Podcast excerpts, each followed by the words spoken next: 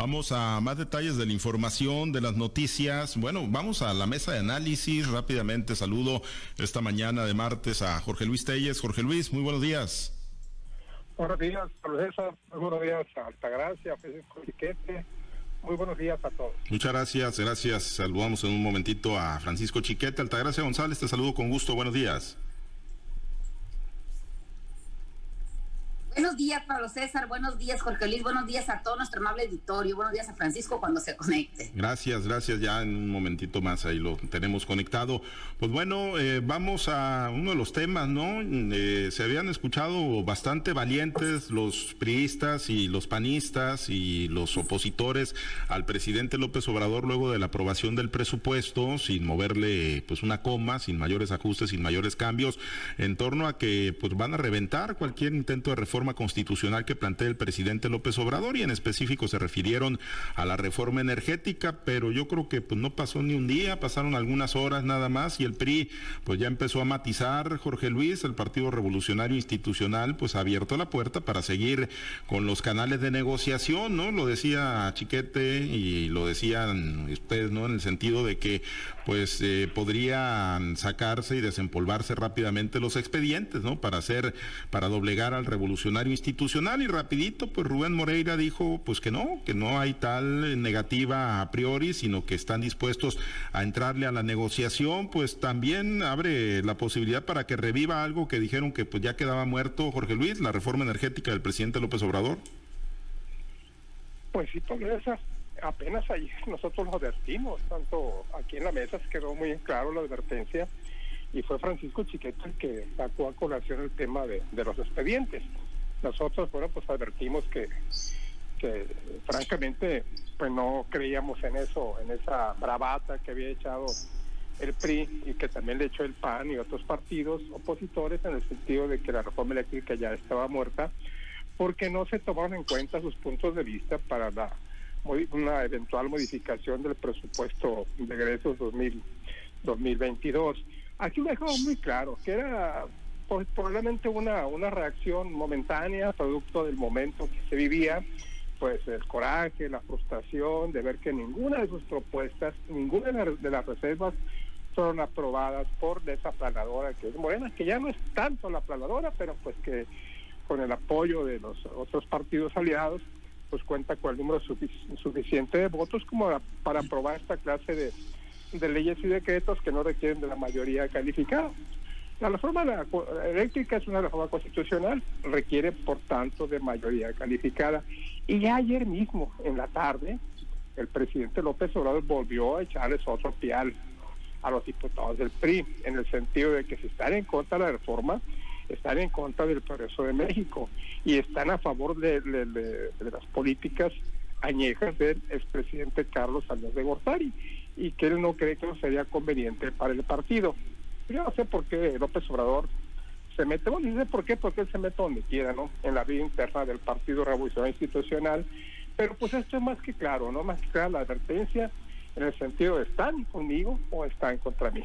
Y pues ya ves, ayer mismo ya el coordinador Rubén Moreira ya advirtió que bueno, pues que no, no, no, no es tanto como rechazarla priori, sino que vamos a analizarla, vamos a discutirla, vamos a ver, y es probable que sí que en una y sí, sí podamos hasta, hasta votarla a favor una vez que llegue el momento. Así están las cosas. Aquí desde el principio, Pablo César, para orgullo nuestro, se mostró nuestra, claramente nuestra resistencia a pensar que esto ya estaba terminado.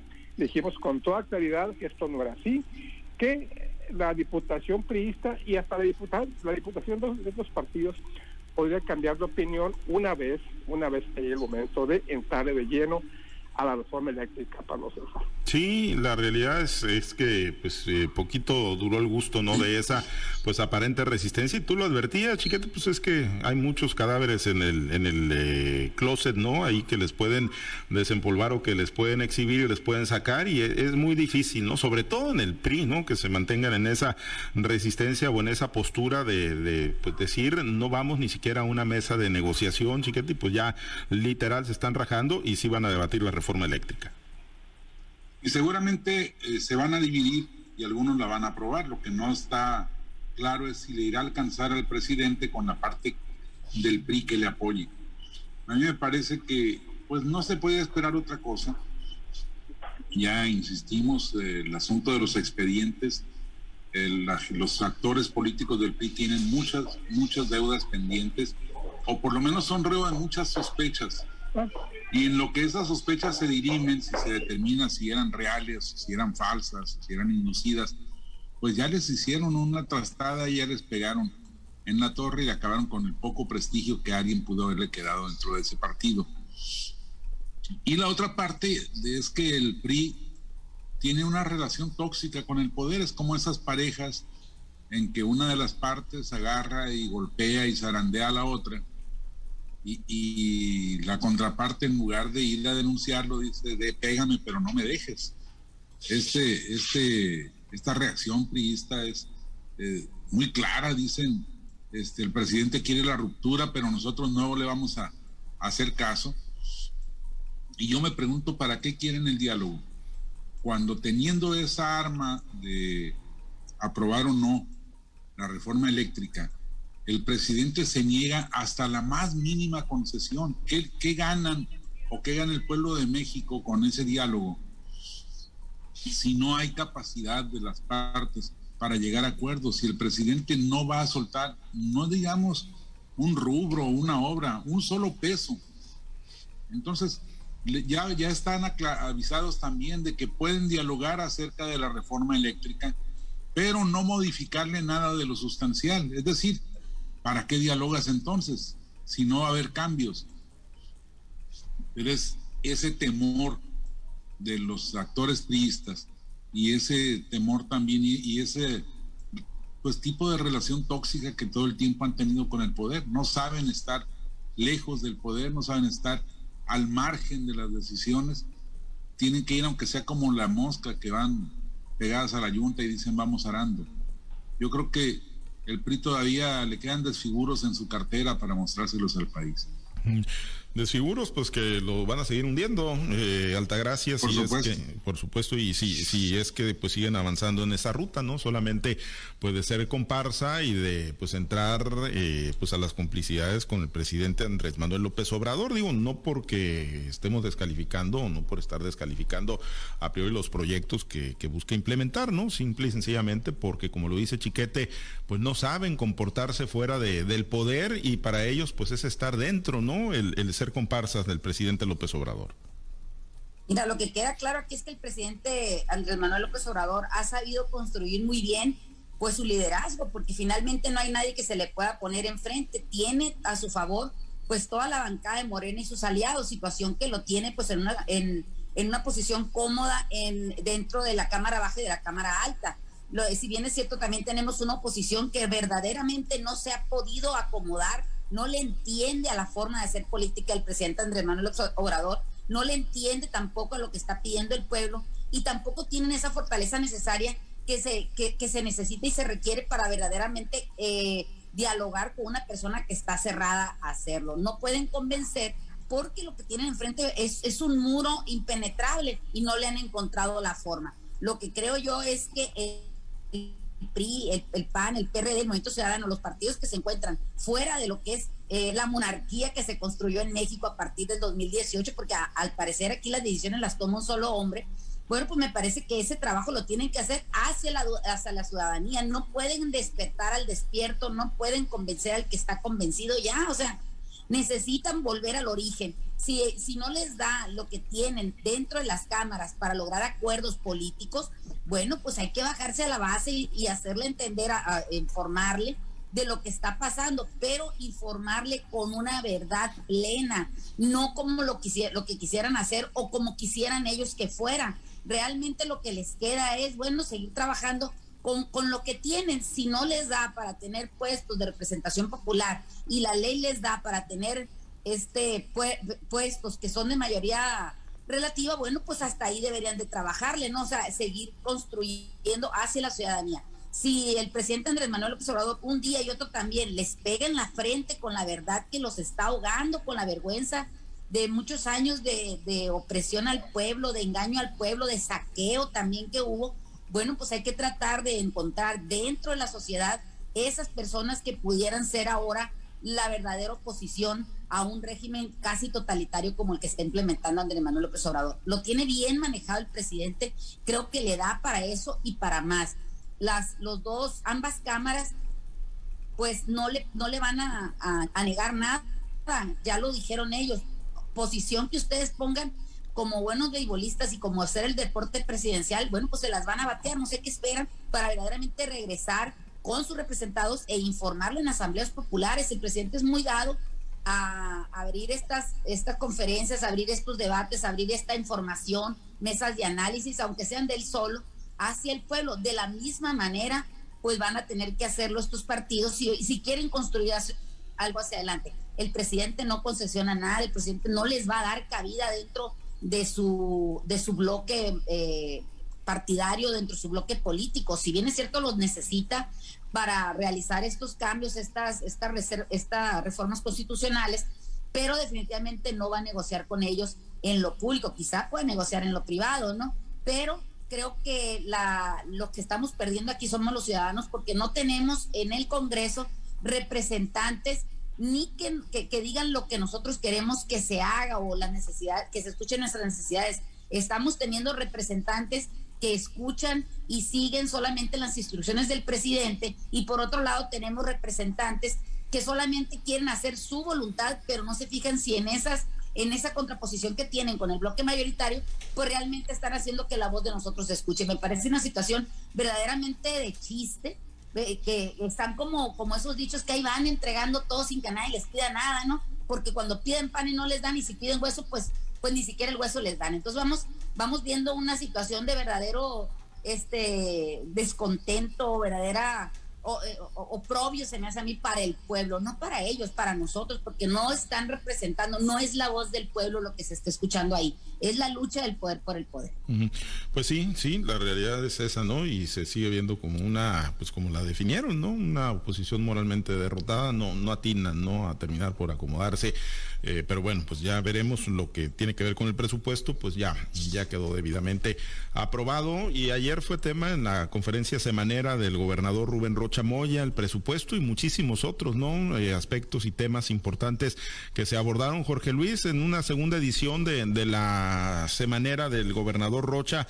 Bueno, pues que entre otras cosas ahí aprovechó el gobernador para dar un manotazo en la mesa y otra vez volver a tocar el tema Mocorito, otra vez volver a tocar el tema Mazatlán, eh, da un respaldo irrestricto a la alcaldesa de Mocorito, María Elizalde, también al químico Benítez en Mazatlán, llama a los morenistas de Mocorito y a los pasistas de Mazatlán a dejar gobernar a sus presidentes municipales, eh, a que permitan que se eh, definan a los, los nombramientos del secretario, del tesorero, del oficial mayor, Jorge Luis, y ese y muchos otros temas, ¿no? Que Sabor de Boca dejó la, la segunda edición de, de la semanera, avance en su consolidación como ejercicio de comunicación y bueno, estos aspectos que, que se estuvieron abordando.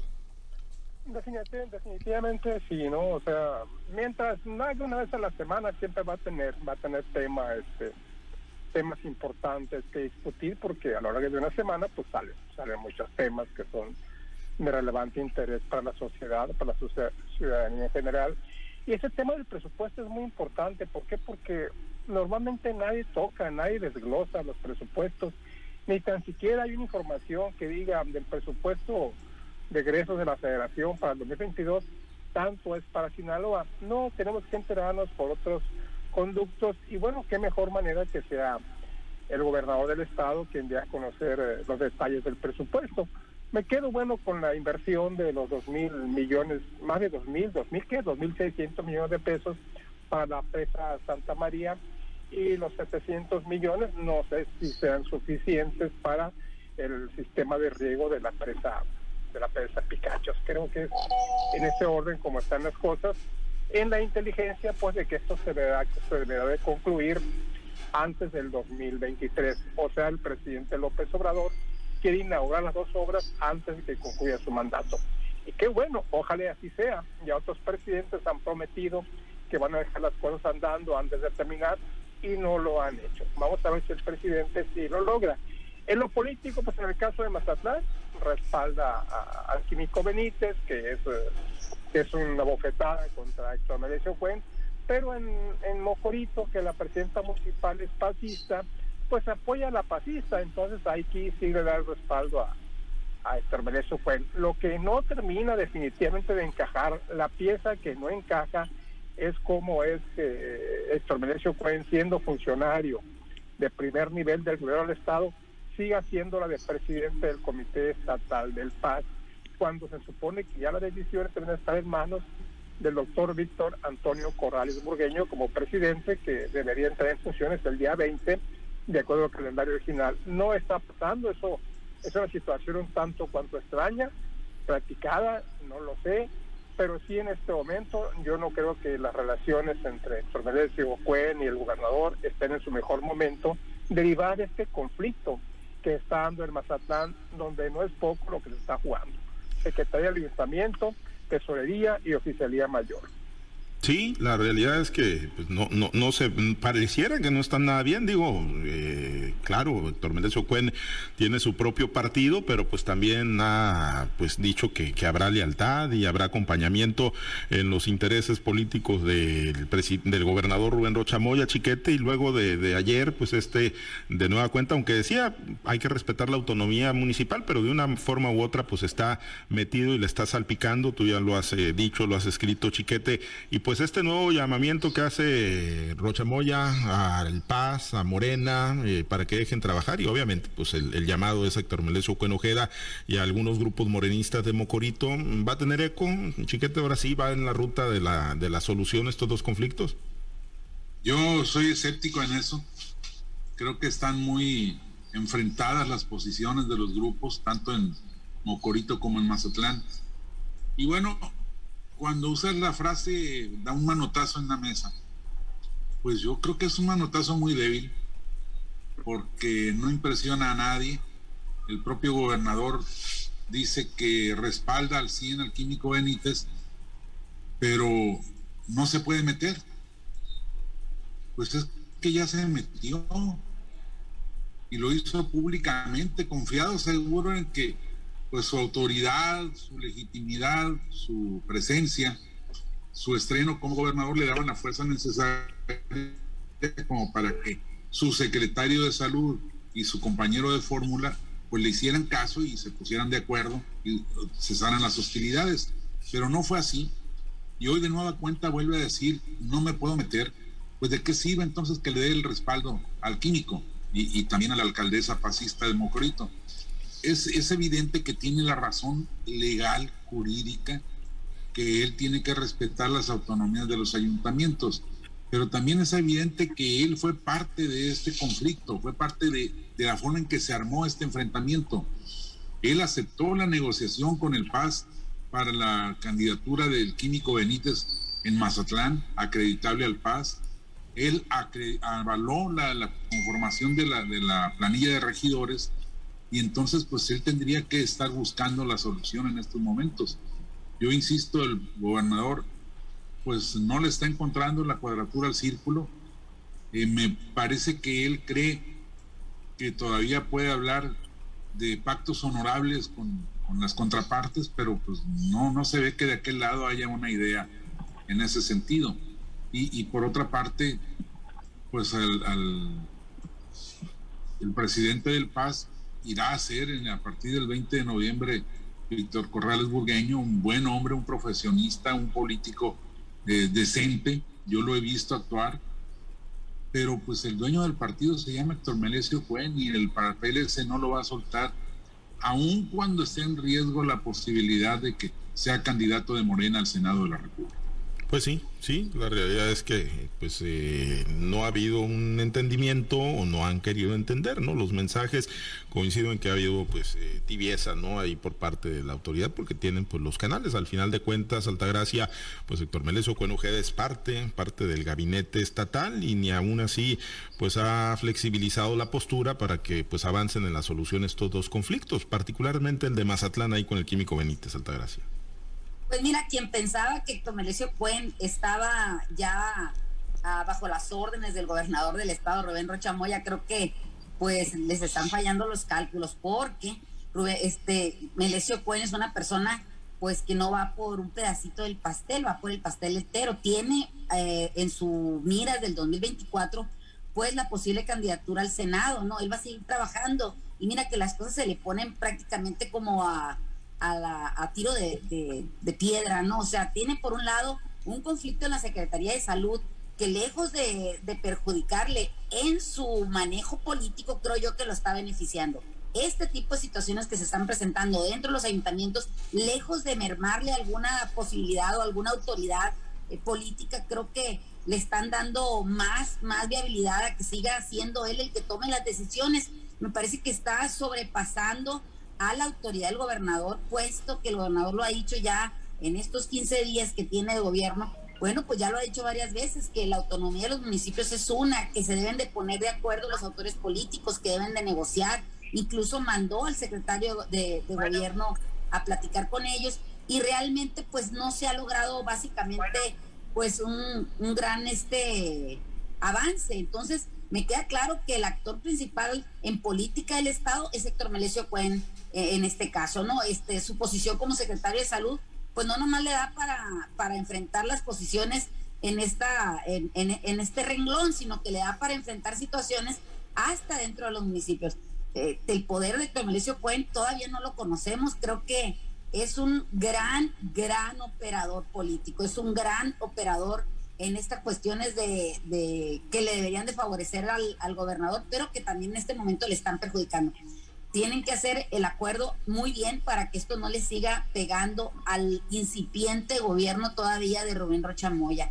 Hay situaciones que, que son estratégicas, en este caso Mazatlán, este, pues es, es la segunda eh, puerta de ingresos del Estado, porque si hablamos de turismo, creo que hablamos de esa segunda fuente que, es importante para nosotros y que se puede ver dañada, en este caso, por esta, esta intransigencia que hay en ambas partes. Creo que Rubén Rochamoya debería ser un poco más este, enfático cuando llame la atención, debe de llamar al diálogo, a que se, se limen estas asperezas y sobre todo poner en paz a su secretario de salud y también presidente del Paz, que aunque entre el nuevo presidente del Paz, ya sabemos quién es el que manda dentro de ese partido. Muy bien, pues bueno, vamos a ver si como en el teatro esta es que primera, segunda, tercera llamada.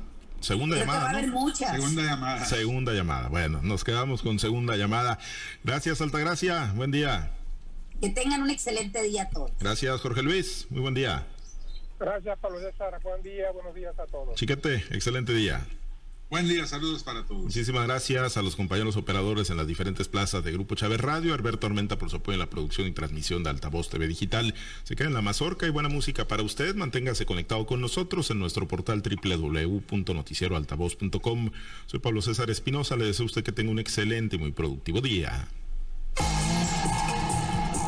Usted ha escuchado Altavoz en Red Sinaloa con Pablo César Espinosa el noticiero de Grupo Chávez Radio.